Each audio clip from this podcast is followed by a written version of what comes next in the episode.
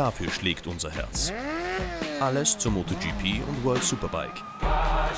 Mit Kathi Untersberger und den Motorsport-Experten von Servus TV. Es ist kaum zu glauben, aber die Motorsportsaison 2020 neigt sich dem Ende zu. Obwohl gefühlt erst vor wenigen Tagen die World Superbike und MotoGP gestartet sind, liegen jetzt auch schon die Finalrennen hinter uns. Und die Weltmeister stehen fest. Doch Grund zum Quatschen haben wir natürlich trotzdem. Und damit Servus und herzlich willkommen zu einer erneuten Episode von Passion. In den nächsten Minuten habe ich zwei Gäste, auf die ich mich schon besonders freue. Zum einen den sechsfachen World Superbike Champion Jonathan Ray und im Anschluss die MotoGP-Überraschung 2020, Weltmeister Juan Mir. Wir sprechen über die Racing-Höhen und Tiefen ihres Jahres 2020 und wie sie die Winterpause mit dem neu hinzugewonnenen Titel genießen werden. Ging die Saison auch für Sie zu schnell vorbei? Oder sind Sie dann doch froh, mal durchatmen zu können? Fragen wir doch mal bei Familienpapa und Kawasaki-Pilot Johnny Ray.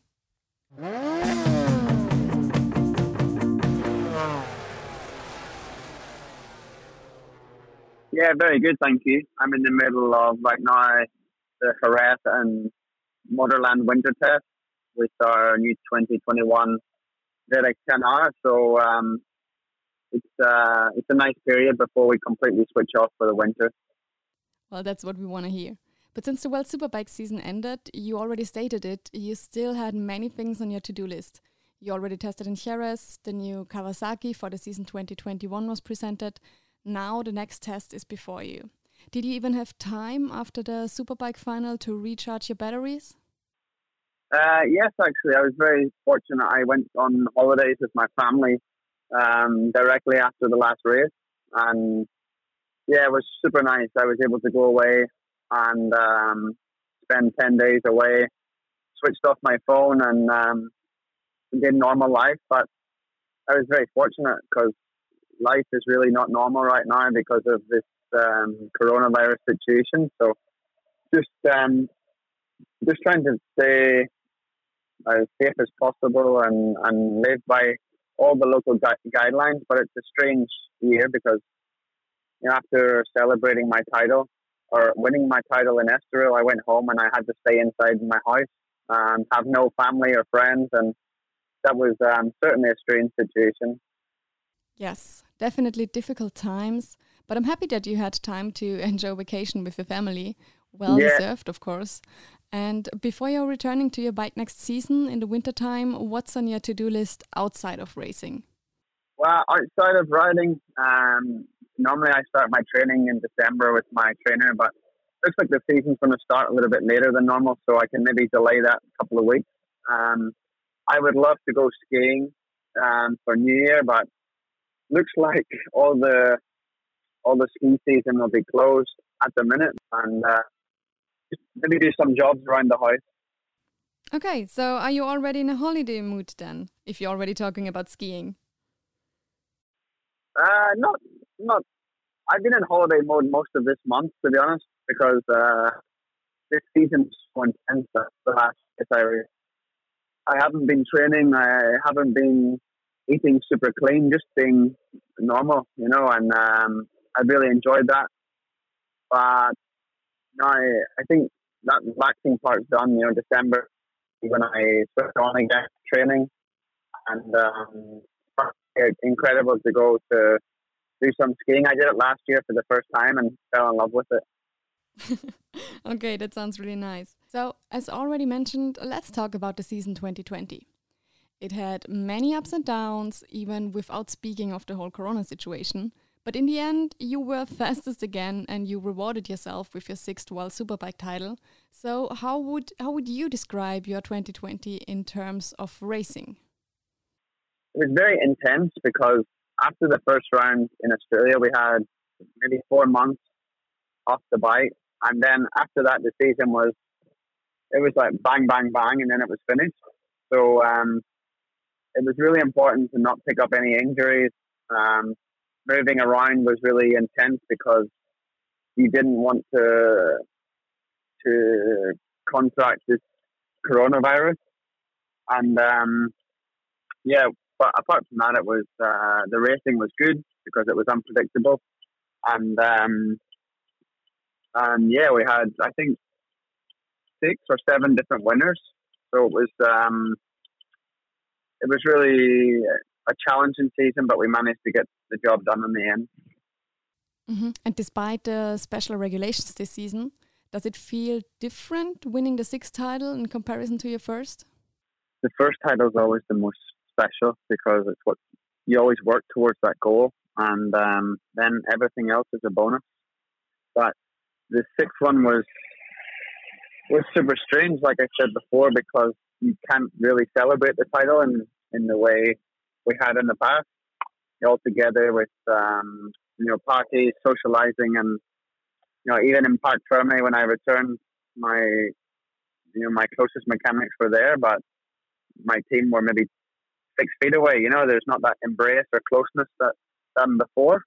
So um, yeah, I think we can, but because you can't um, you can't pause celebrations. You know, it should happen in the moment. Already, we're thinking about you know 2021, and um, I think we'll just have to forget about celebrating this title. Okay, so it's not like it's a routine by now. Just with being married, you need to you need to keep the butterflies alive. Exactly. so when you think of all the battles you fought on track this season, which one is the first that gets into your mind? The the toughest battle was in Aragon with the Michael Rinaldi race two in the Teruel round. That was um, pretty intense because I didn't feel we before that weekend. I didn't feel we could win. The Ducatis already had made a step in the first weekend, and I managed a race two victory there. But the second weekend, Rinaldi had a much better pace, and um, so to win that one was incredible. It was a a race long fight, and we managed to do it in the end. So that was really nice. Oh, that was a good one. Um, but now, now that everything is said and done and the title is yours, are there also some situations from last season where you still think, oh, I should have done this, I shouldn't have done that? Or did you set aside these thoughts to fully focus onto 2021? No, of course, the, the biggest learning uh, for me was even when you know, for example, the first race in Phillip Island, I crashed, and I crashed because many reasons, but the most was I was riding over the limit because I I didn't want to accept to be you know fighting for a low position. I um, on the first lap, Tom Sykes hit me quite hard in Lukey Heights, and I was on the gravel and started dead last. But the ambition in my head was to to try to push for a top five instead instead should have been okay. This is not the best situation. Just finish the race and take some points. Um, so already I gave my closest rivals 25 points, three in the first round, and then um, that was the biggest the biggest learning I can take away from 2020. So a good learning for next season. And talking about the next season, there were some changes in the new bike. Biggest one being the engine. So does it already feel like like it's your bike? Like you could just hop on it and win again if the season would start tomorrow? Um, of course, the, we still need to really define the base because the engine is quite different. Um, different feeling, different character, different power. Uh, also from an aerodynamic side, and we have some chassis items. So in reality, the 21 bike um, is quite different. Um, so it's step by step. In Jerez already, I could be quite fast with the bike, but um, I think we still have a lot of potential to understand. So just two days in Aragon will be really valuable. Well, then, let's hope that the circumstances around COVID 19 make it possible to see some amazing races next year. So let's get to the last question, which is a bit more private if you don't mind. Following you on social media means that your fans can see that you are a big family man, but also like racing in your free time. We often see pictures from you on a motocross bike. So, whether it's on road or off road, what would you say if your sons want to start racing as a career? And on top of it, how would your wife react to it? Okay, good question. Because my sons they ride motocross now, but they don't have a huge passion for for riding like I did as a child. So if we they're playing football three times per week, and uh, you know, we always try to ride because I like to ride on the weekends and they can come also. So, um, and for my wife, of course, she would prefer them not to ride because of some of the dangers, but uh, there's she's also supportive of them. And we were at the track a couple of weeks ago, and she was cheering on my my eldest son, and uh, it was nice to see. So I think our kids will make up their minds what they want to do, and we have to support it. okay, that's nice, and exactly how it should be, to be honest. So, at the end, is there anything that you want to say to the people out there, to your German-speaking fans? No, I just I want to thank everyone from um, you know from Germany and everyone listening, really, because nowadays in 2020 with social media, so many people can send you messages on on uh, Facebook or Twitter or Instagram, whatever. And I always get some you know really nice messages from fans. So I want to thank them for the support. I really hope they enjoy me riding and my passion for racing, and hopefully to see them at a circuit in 21. Nice words, and we'll be there to bring them closer to the action if they are not able to see it themselves on track. So, Jonathan, thanks again, and good luck for the upcoming tests. Have a good one. Yeah, thank you.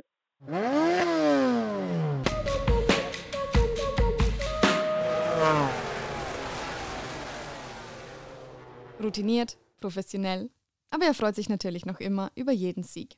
Jonathan Ray ist eine Klasse für sich. Ob er seine Siegesserie auch 2021 fortsetzen kann, ist bei der stetig wachsenden Konkurrenz natürlich fraglich.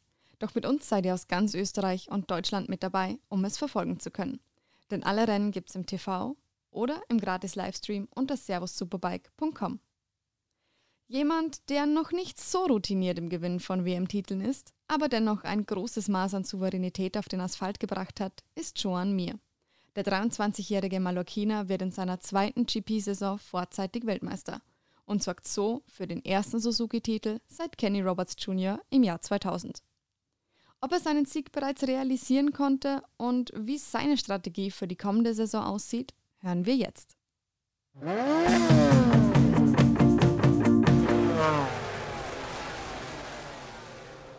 Joan, it's now nearly two weeks since you've won the 2020 MotoGP World Championship, and now what emotions are going through your head? Do you do you realize it by now? Because at first you said you can't even comprehend it, right? Yeah, well, I start to to understand a bit the situation because I I'm having at the moment a lot of interviews, and this is making me realize uh, a little bit easier, no?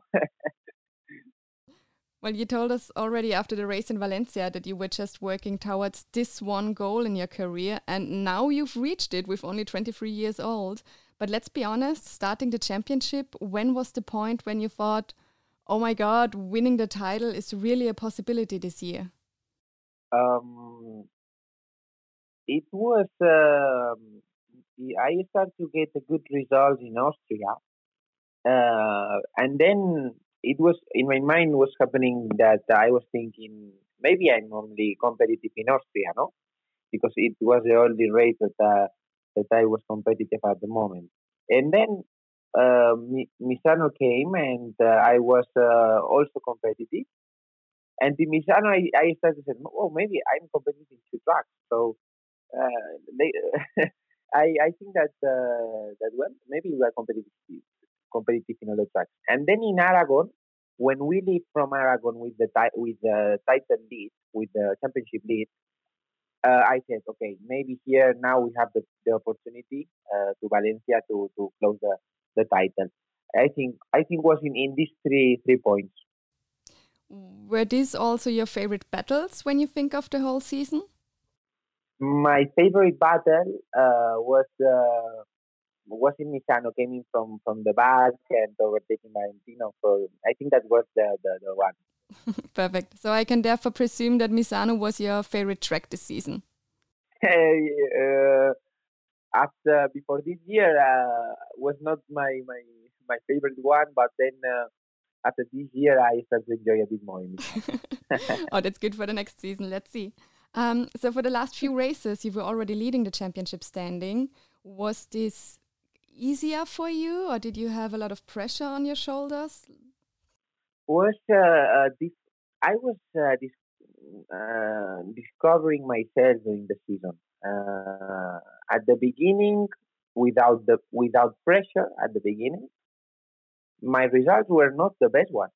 Then with the pressure, uh, I start to okay. The pressure is something that uh, you don't like to feel uh, because uh, make you uh, don't be a lot relaxed and then these things. But for some reason, the pressure was uh, helping me to to get results and also uh, I was more focused for some reason. I was uh, driving in, in a better way, and uh, and and that was the the key, the the, the, pressure, no, to to to know how to manage the pressure was the was the key of the of the championship. Well, it's good if you have uh, some kind of routine with the pressure because next year all eyes will be on you. um, so, in the, the second Valencia race, when was the point where you knew that you've won? Was it while coming out of the last corner and seeing your team celebrating, or did you know a few rounds before, oh my God, I'm winning? Uh, a couple of laps before. Uh, I said to to my team that uh, when 10 laps, uh, when was remaining 10 laps in that moment on the board, they had to put uh, okay on the board, and then I, I will uh, I, I, will know if I'm if I'm champion or not. No? And then I saw this okay, but then everything can happen. That uh, can happen a little bit uh, that um, the, the, the one in front crash and then Morbidelli won and, and uh, I, I, I don't know no but um, it was uh, it was enough. It was enough. I know that if Morbidelli won. I was uh, I had to finish in the top 10 so I was 7 and, and that it was in front of me in that in that moment no? Uh, I I I I already know knew uh, for the the the, the checkered flag that I was champion. So was the last thought that you had during the last laps just don't crash, don't crash, don't crash? You know, this type of races that uh, well, this is, uh, finish seven is easy. You know, uh, I, this is uh, something that uh, I was uh, thinking during during the weekend. The top ten we will finish is easy, but then we start to have a lot of problems with the bike. I started to to, to feel that the, the front uh, was uh, I was losing the frontal a lot of times, and I was not riding comfortable. I was having serious problems with the front, and I said, "How this is possible? Is uh, this these things only happen when when you are fighting for some for some reason?" But finally, we we managed to to finish. You know. Yeah, in the in the end, you did it, and it is definitely well deserved. You were the most constant in this season. Um, so, looking forward to 2021, what are your thoughts? Because now you've smelled blood, and now all eyes on are on you. So everyone is going to hunt you down. Yes, uh, we have to. Uh, I don't know how I will feel with this pressure. On the paper, I think that uh, that can be a positive thing uh, for me because uh, looks like the pressure is not a, a bad thing. It's not a, a problem for me. So um, also it's my first time that I will um, that I will feel uh, this that I that I am in in this situation, no? Because in Moto three I won the title and then I go back to Moto two, and uh, and I was never in the same category after winning, no. So um, will be new for me. I I think that uh, we can we can have a. Uh, I I think that can be a positive thing for me. I, I don't know, but I don't want to talk uh, uh, before uh, the, the, the thing, but uh, I think that can be good. Well, and before you have enough time to relax, um, what's planned during the winter time? I really hope relaxing is one of the top three activities for you. it's one of it's one of yes definitely. Uh, the second one uh, can I want to to learn um, and I want to practice uh, motocross um, because it's something that uh, in winter time I, I, do a lot and I have never a lot of time to, to practice in a good way and to train with good people and to learn in a good way, you know. And uh, this uh, this winter, I said, okay, I want to do. Let's uh, let's uh, prepare in a good way the the, the next season doing doing motocross. And then the top three can be uh, what uh, really, uh, stay with uh, with uh, with my dogs, with the family, um, and uh, train and motocross. That sounds like a good plan. So we've come to an Yeah. end by now. Um, are there maybe any last words for your fans, for all the people listening to the podcast? Uh, yeah, I, I want to say hello to, to all of you and uh, just um, enjoy enjoy the, the, the, the free time. It has been a, a difficult uh, year, and uh, so uh, Merry Christmas to all of you. Uh, um, also, uh, the, the title, and we will fight for. Thank you very much. Oh, that's nice. And Merry Christmas to you too. Thanks, Joan. Thank you.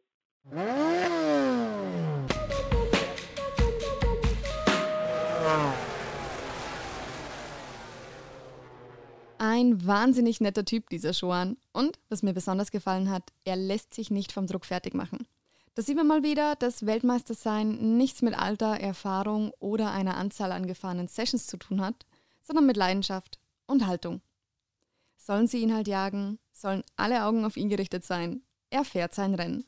Und diese Rennen könnt ihr natürlich bei uns mitverfolgen. Denn alle Qualifyings und alle Rennen der MotoGP gibt es auch 2021 wieder live bei Servus TV zu sehen. Und für alle, die es noch nicht wissen, unter servusmotogp.com gibt es ebenso alle Rennen und Qualifyings im gratis Livestream. Aus ganz Österreich und Deutschland. So seid ihr immer mit dabei. Die nächste Episode Passion gibt es wie gewohnt in drei Wochen. Bis dahin danke ich euch fürs Zuhören und vergesst nicht, eure Motorräder einzuwintern oder die Stollenreifen aufzuziehen. Bis dahin, bleibt stick. Servus.